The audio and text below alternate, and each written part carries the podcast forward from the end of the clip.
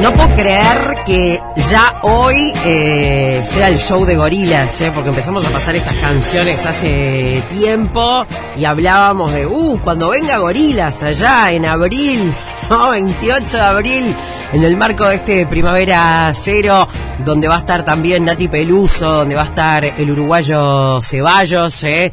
Tremendo show esta noche en el Antel Arena y pasan tantas cosas en Montevideo, por suerte, eh, y que muchas de ellas eh, pasan también por acá por otra tarde negra para que mm, ustedes, bueno, conozcan de primera mano lo que está sucediendo. Y bueno, para mí es un placer y una alegría recibirla nuevamente en nuestra casa a María Noel Richetto. Bienvenida. Muchas gracias. Tocaya. Mucha- exacto. Muchas gracias. Sí, siempre es un gusto charlar contigo. Agotada, me decía, pero ese agotamiento lindo, ¿no? Yo como que vivo agotada, pero sí, muy, muy contenta. Estoy muy contenta eh, haciendo mucha cosa, eh, pero todos proyectos lindos, contenta con el ballet. eh, nosotros también estrenamos esta noche, entonces hay como, no sé, ese, eso- ese nervio, esa cosa de estreno que se siente que está, está muy bueno. ¿Cómo es estar del otro lado hoy por hoy? Ya hace un tiempito. Sí, sí. También, o sea, es otro tipo de nervio. Claro, ¿no? por eso. Es otro tipo de nervio, otro tipo de expectativa. Eh, sabiendo que, que, ta, que uno hizo, que ya está todo el pescado vendido. Así que ahora es que se levante el telón y que el público disfrute y que los bailarines del otro lado este, también disfruten y, y- y sientan ese aplauso que tanto se merece. Entonces, nada, es una gran responsabilidad, sigue siendo de otro tipo, pero sigue siendo una gran responsabilidad. Eh, y, y bueno, yo qué sé, eh, eh, tratando de vivir todos los estrenos con esa, esa cosa eh, positiva, ¿no? Y tratando de disfrutar. una intensidad tremenda de, de espectáculos, por suerte.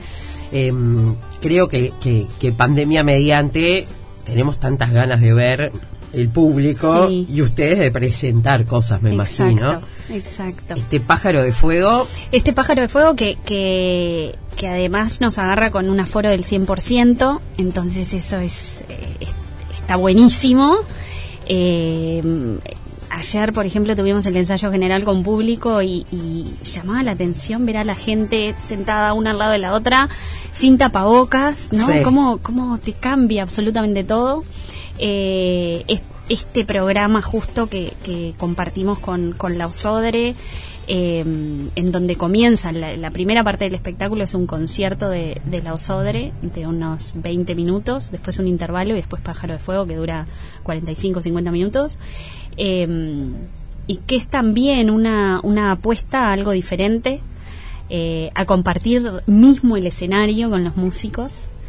Eh, tenemos una muy linda relación con el maestro Estefan Lano, entonces cuando me planteó hacerlo de esta manera, eh, eh, me pareció una pegada, es como que el, concierto previo te, te- ya te setea para y te pone en un, en un este en un lugar divino para que después se abra el telón y, ver esa escenografía y ver ese ballet que es tan potente.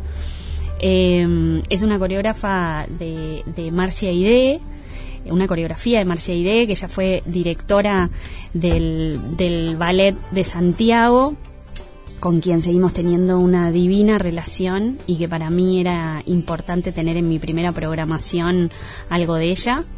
Eh, la reposición la hizo un uruguayo, que es Pablo Aronian, que, que fue bailarín estrella del Ballet de Santiago, hizo, no te digo toda su carrera, pero, Gran pero parte. gran parte de su carrera en el exterior y que es maravilloso contar con él de vuelta. Es, él es una enciclopedia sabe mucho, comparte mucho, es una persona muy generosa, entonces haber tenido el proceso de, de- reposición de la obra con él, siendo uruguayo, a mí me llena de orgullo también.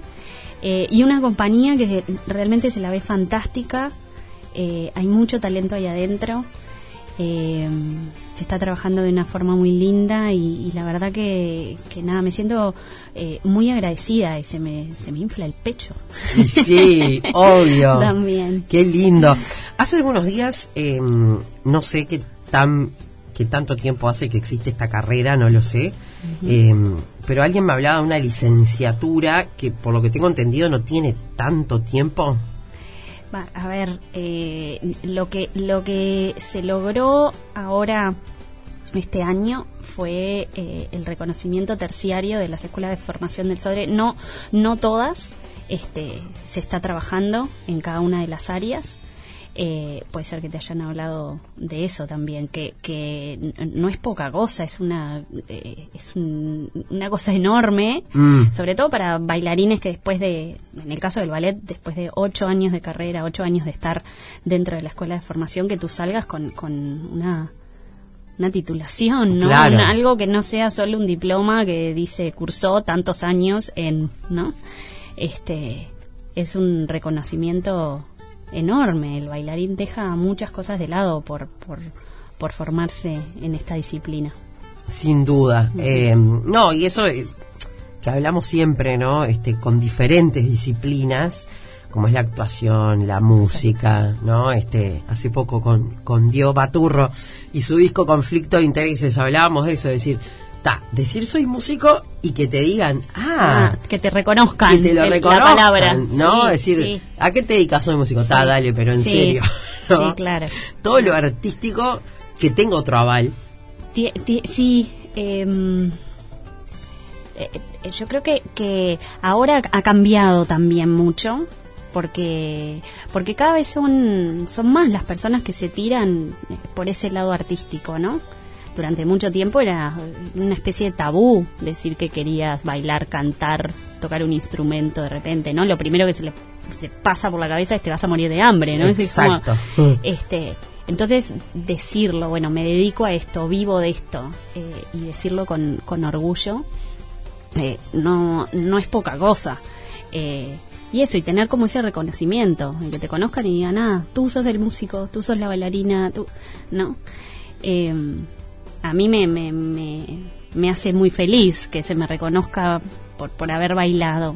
Eh, cosa que, que, que antes no sucedía, a no ser que, que estuvieras en ese círculo. ¿no? Claro. Este, entonces eso eh, eh, me parece increíble. Y después el pensar todas esas horas que uno de- le dedica a, a la disciplina, Obvio. sea lo que sea. Claro. Eh, son eh, las mismas horas que una persona está estudiando en un escritorio. Por supuesto, claro. Este, y eso me parece que es lo que la gente de repente no lo ve, porque cualquier cosa que tenga que ver con el arte encierra una belleza este, que es única. Por supuesto. Entonces, para el que no le entiende, de repente es este, eh, agarra la guitarra y se pone a tocar y se está matando de risa y, y, y- y es, es diversión. ¿no? Obvio. Eh, lo mismo con el bailar. Entonces, baila ocho horas. Ya quisiera yo bailar ocho horas. No, no tenés ni idea de lo Claro, que es lo que bailar baila. ocho horas, ¿no? Este, Claro. Entonces, eh, es eso también, es darle valor al- a lo que uno hace y explicar eh, que no todo es lo que, lo que la gente ve al subirse el telón. Todo lo que pasa cuando ese telón está cerrado Obvio. eh, es imponente. Y la cantidad de gente que trabaja para eso, También ¿no? es todo un gran equipo. ¿Cuánta gran gente hay en. Pájaro de Fuego, por ejemplo? Y bueno, en escena son más de 30 personas, bailarines, pero después debe de haber otro tanto, mira, no tengo el número, pero deben de llegar a 20 de repente los técnicos. Claro. Este, y eso de repente sin contar a las, las personas que están en caracterización, en vestuario, eh, la parte de talleres también, que es la que eh, acondiciona todos los telones que vienen de afuera o hacen los telones de cero. O sea, es, es un equipo gigante, gigante, Impresionante. gigante. Estaría buenísimo que, que la gente... eh, visitara el teatro, hiciera esas visitas guiadas que son eh, espectaculares eh, y que el- el- de verdad el- las personas que, que, que hacen esa visita se quedan con la boca abierta porque no, no se imaginan todo lo que hay detrás. El auditorio, en el auditorio hay casi 700 personas trabajando todos los días, ¿no? Es un, un monstruo. Impresionante, impresionante. Eh, ¿Cuándo son esas visitas guiadas? ¿Cómo se puede...? De eso se gestiona en, en la boletería del teatro. Está toda la información en, en la página del SODRE. Y siempre comunicándose con algunos de los teléfonos que están ahí en, en, la parte de información, se pueden dar los días. No, no sé si es de lunes a viernes, porque yo sé que había un horarios y días dependiendo de la pandemia también y, ese aforo reducido, y pero todo cambió, entonces lo mejor es informarse a través de la web. Perfecto, pero bueno, es otro plan que uno puede tener, ¿no? Más allá de cuando hay función, ¿no? Este... Vos mirás todo después en la función con otro ojo. Claro. También, ¿no? Claro, claro, este, claro. Wow, de acá salió ese vestuario, ¿no? Me acuerdo del lugar donde vi todo el vestuario. O me acuerdo del taller de telones. Y ahí se pintaron estos es, es increíble. Divino. Bueno, ¿de qué va este pájaro de fuego? Y bueno, este pájaro de fuego es, es eh, primero es una pieza musical eh, de Stravinsky, un compositor revolucionario realmente. Eh, segundo, está basado en una leyenda rusa.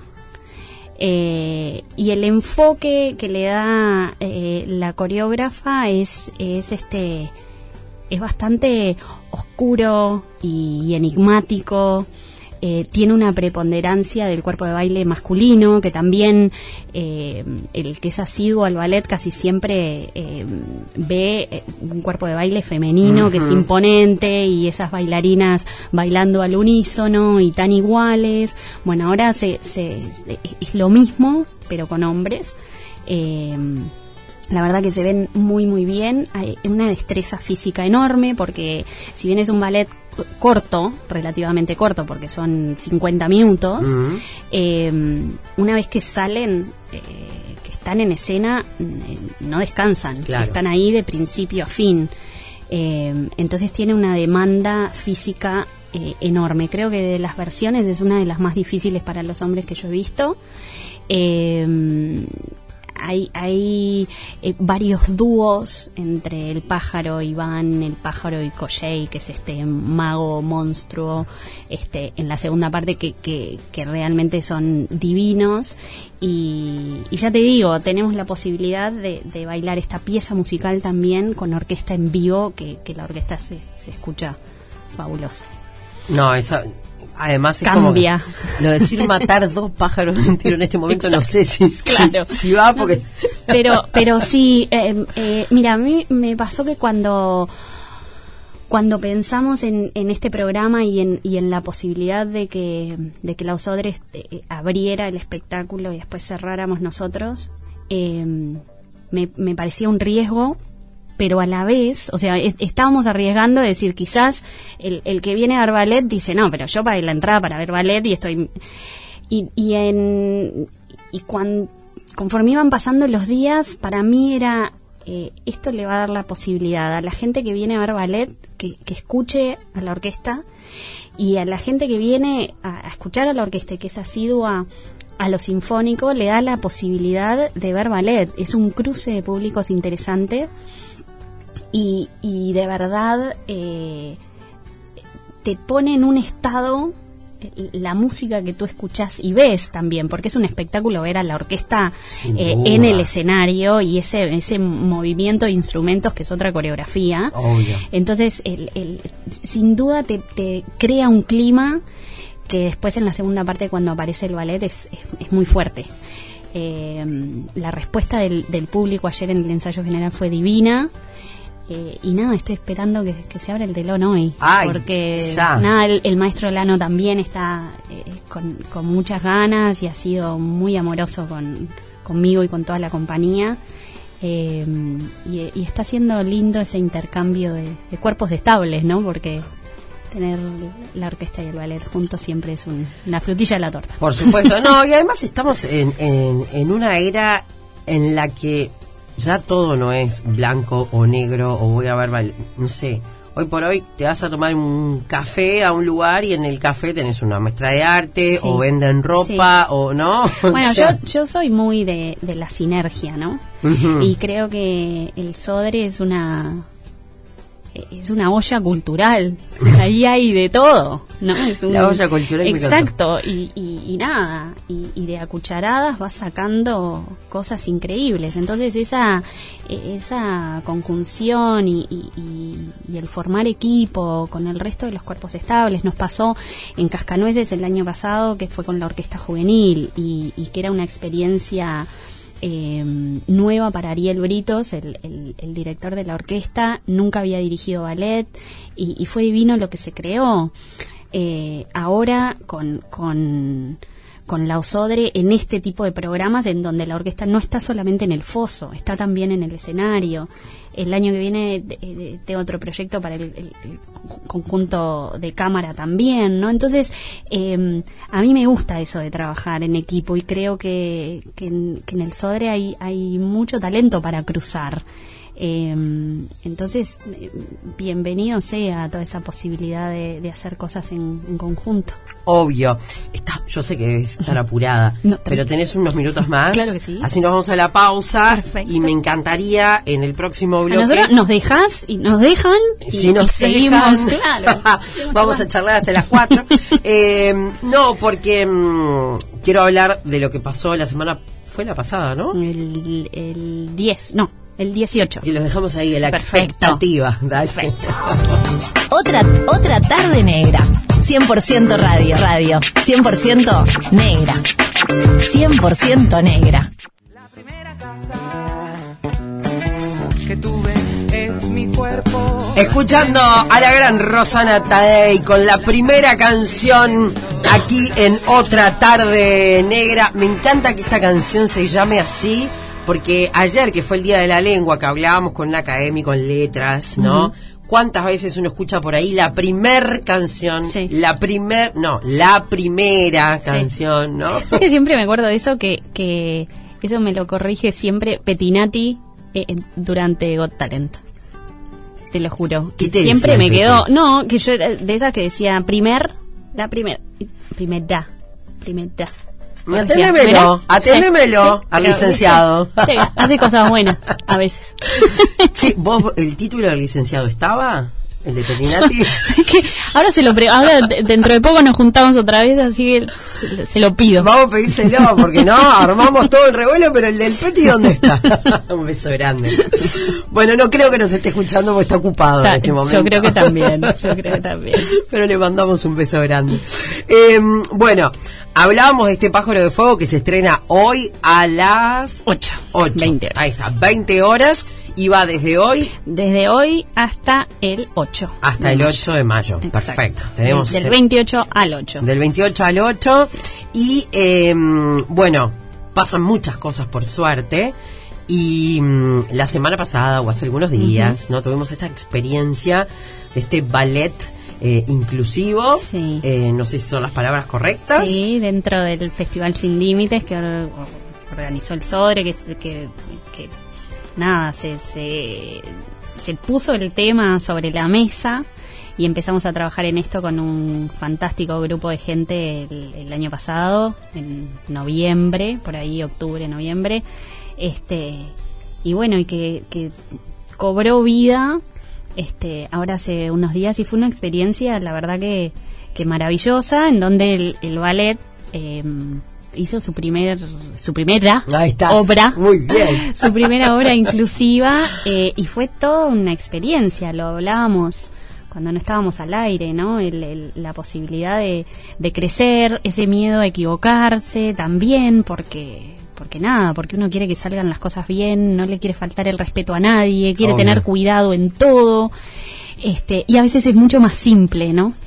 Em, entonces eso, dentro de, de, todo lo complicado que uno se imagina, eh, salieron cosas muy, muy lindas. Em, y, se respiraba un, aire de, de, mucho amor y empatía y trabajo y compromiso Em, en esta obra en particular trabajaron cinco bailarines del, Ballet Nacional con cuatro bailarines con discapacidad.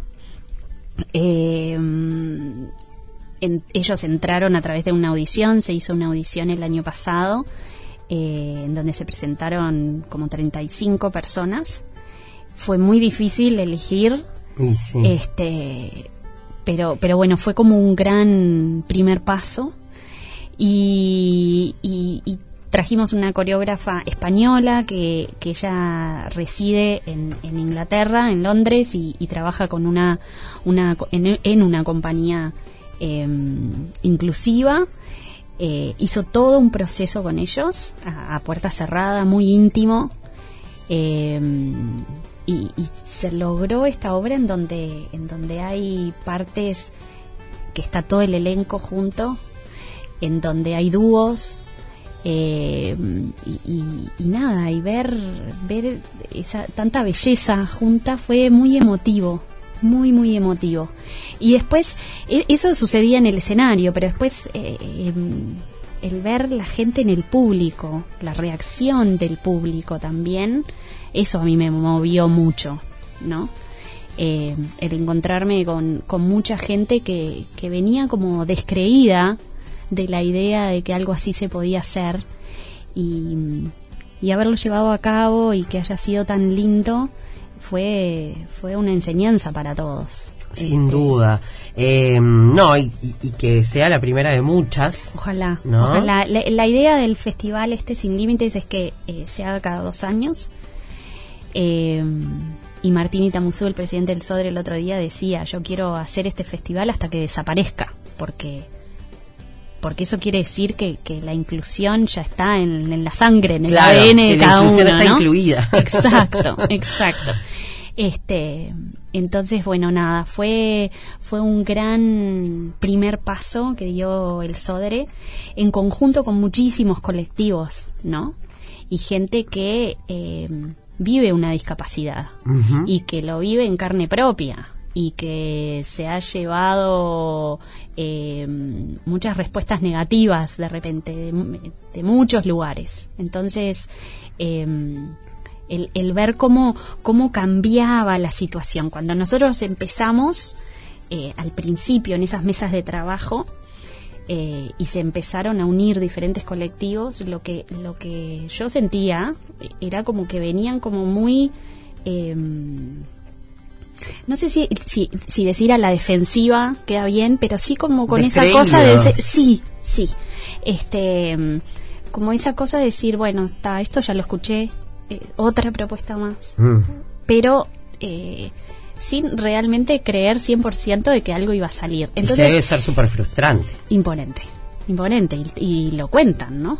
Eh, entonces, el, a medida que, iba pasando el tiempo, el ver cómo eso cambiaba, y que todos nos diéramos cuenta de que, de que se estaba caminando este, hacia un objetivo, que el objetivo era claro y que, y que, y que nada, y que en un momento se puso la fecha y es esta semana y, y se hace, ¿no? Eh, eso fue también eh, como de mucho valor, de mucho valor. Entonces, nada, está, esto obviamente va a seguir, fue un, un gran primer paso. Eh, y en lo particular ese trabajo y bueno fue mira en, realidad esto es algo que, surge como del consejo directivo de, Martín Itamuzú en, a la cabeza eh, Andrea Fantoni también que ya es eh, fue Andrea Fantoni y Soledad Canetti fueron piezas fundamentales también en toda la organización eh, y bueno y en lo personal con el ballet yo tenía ganas de, de hacer algo así eh, había tenido la experiencia en, mi escuela hace años de, hacer algunos talleres y, siempre me habían movido y conmovido mucho. Eh, entonces, eh, cuando surgió y se puso el tema sobre la mesa, dije, nada, el, ballet va a estar presente, de alguna manera. Y este cruce se tiene que dar.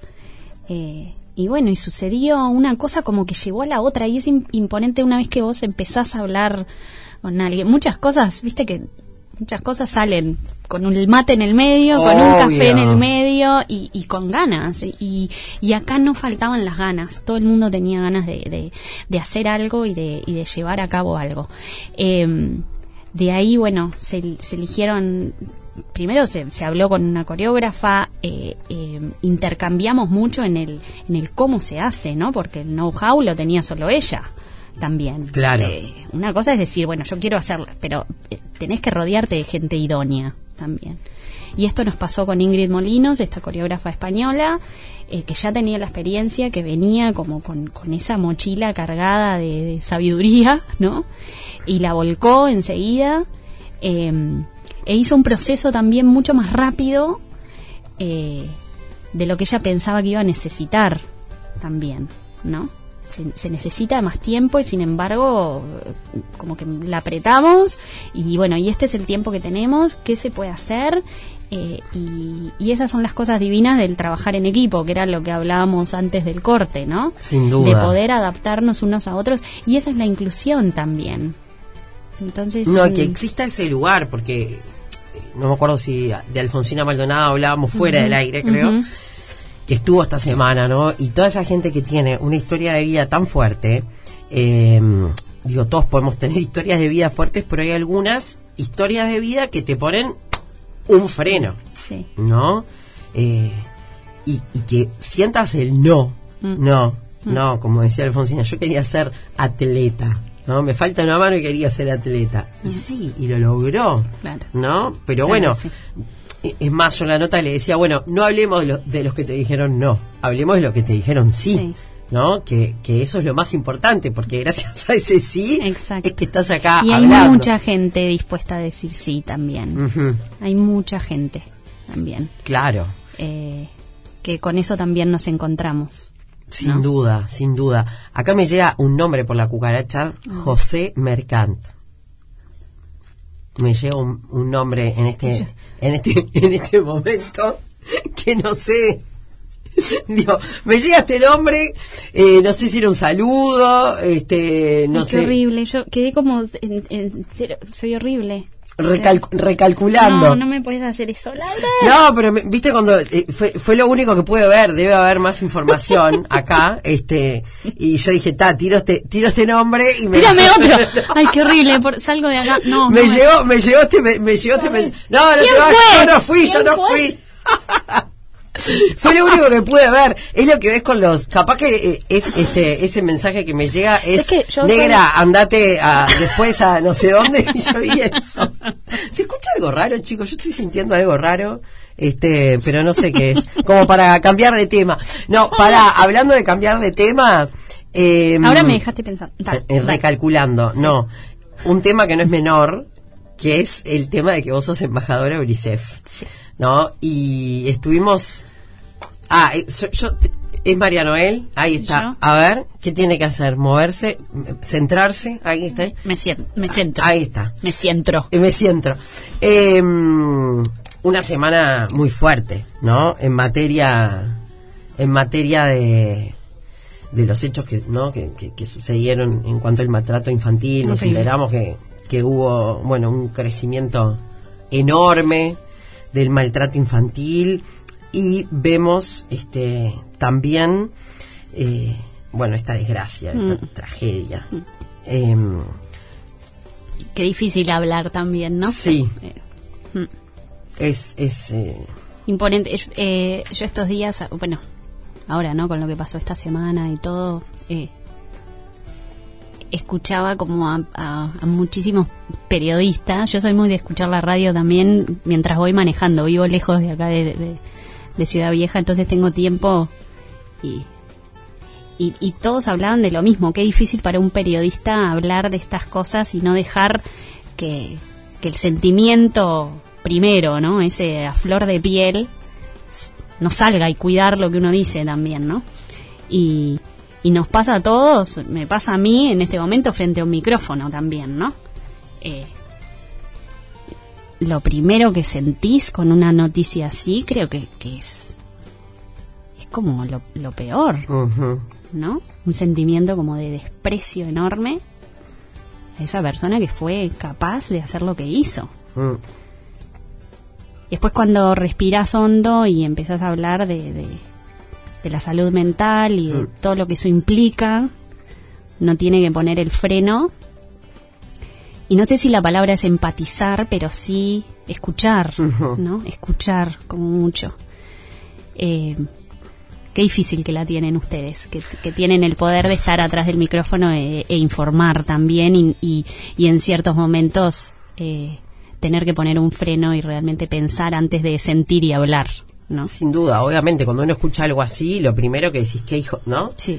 Decís, ¿cómo estaría esa persona? También, Pensás, también. Yo pienso, pensé mucho, pensé, yo, yo no soy madre, eh, pero en la, en la primera persona que pensé fue en esa madre en, en, en esa sensación de, de decir hoy, hoy los tuve, ¿no? Mm, Y al otro día ya no. mm.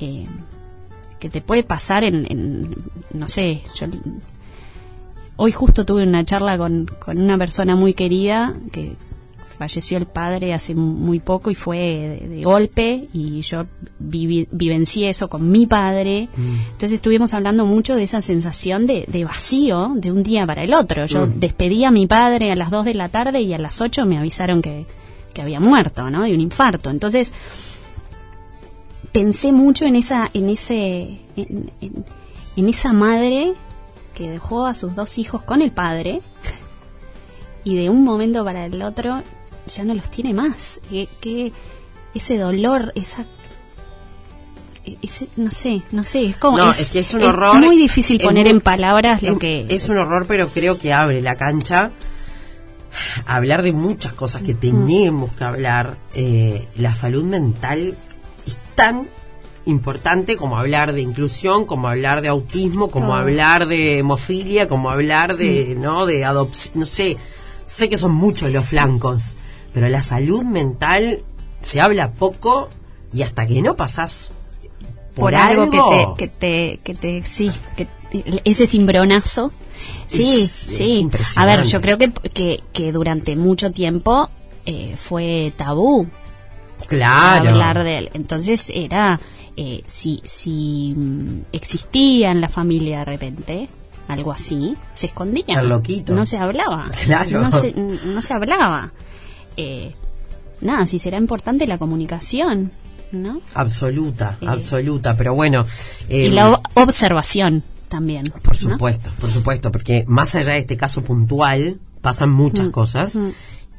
Y que haya crecido el 43% el maltrato infantil Imponente. no tiene que ver con, con, con este No. caso particularmente, ¿no? No. Todos tenemos que, que analizarnos y analizar la sociedad y, y- y ahondar en la, en la salud mental, pero Bueno, Sin duda. también, eh, capaz que esto suena como muy reiterativo, ¿no? Pero, pero estamos saliendo de dos años en, en- en los cuales el encierro fue, no todo el mundo lo vivió de la misma manera. eh, que las condiciones de ese encierro fueron diferentes para todo el mundo.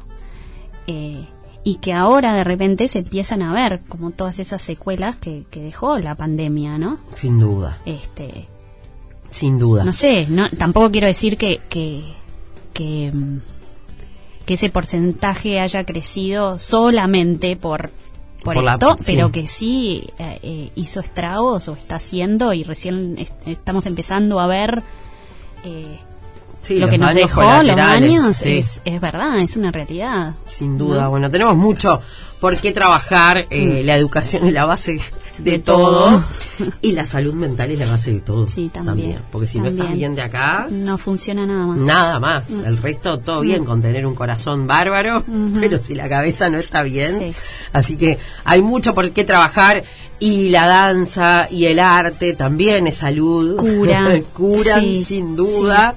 Así que hoy se estrena este pájaro de fuego a partir de las 20 horas, desde hoy y hasta el 8 de mayo, en el Auditorio Nacional del Sodre, con Low Sodre. Van a hacer todo. Exacto. Una fiesta. Una gran fiesta. fiesta. Mira, yo digo que, que recién hablábamos de la, de la pandemia eh, y, y de todos esos daños. Eh, yo ahora hablo de la pandemia y de la posibilidad de, de poder salir, de poder ir al teatro y, y- y, alimentarse de arte. Eh, para eso es, es para lo que nosotros trabajamos y sin lugar a dudas eh, eh, le da un respiro a la gente, ¿no? Lo saca de repente de, de diferentes realidades Total. por una hora, por dos horas se- se alimenta el alma y, y suena como un poco cursi, pero, pero es real, es real. Entonces invito a la gente que, que, que se arrime a un teatro. En esta oportunidad, de repente a ver al ballet, a escuchar la orquesta, pero, pero que se arrimen al teatro es una, una muy linda manera de, de frenar el tiempo. Un, un rato, Sin ¿no? duda. Pensar en otra cosa, desconectar y, y nada, y soñar, yo qué sé. Sí, Me quedó medio medio poético, pero pero es verdad, de Pero verdad lo siento así. Claro que sí.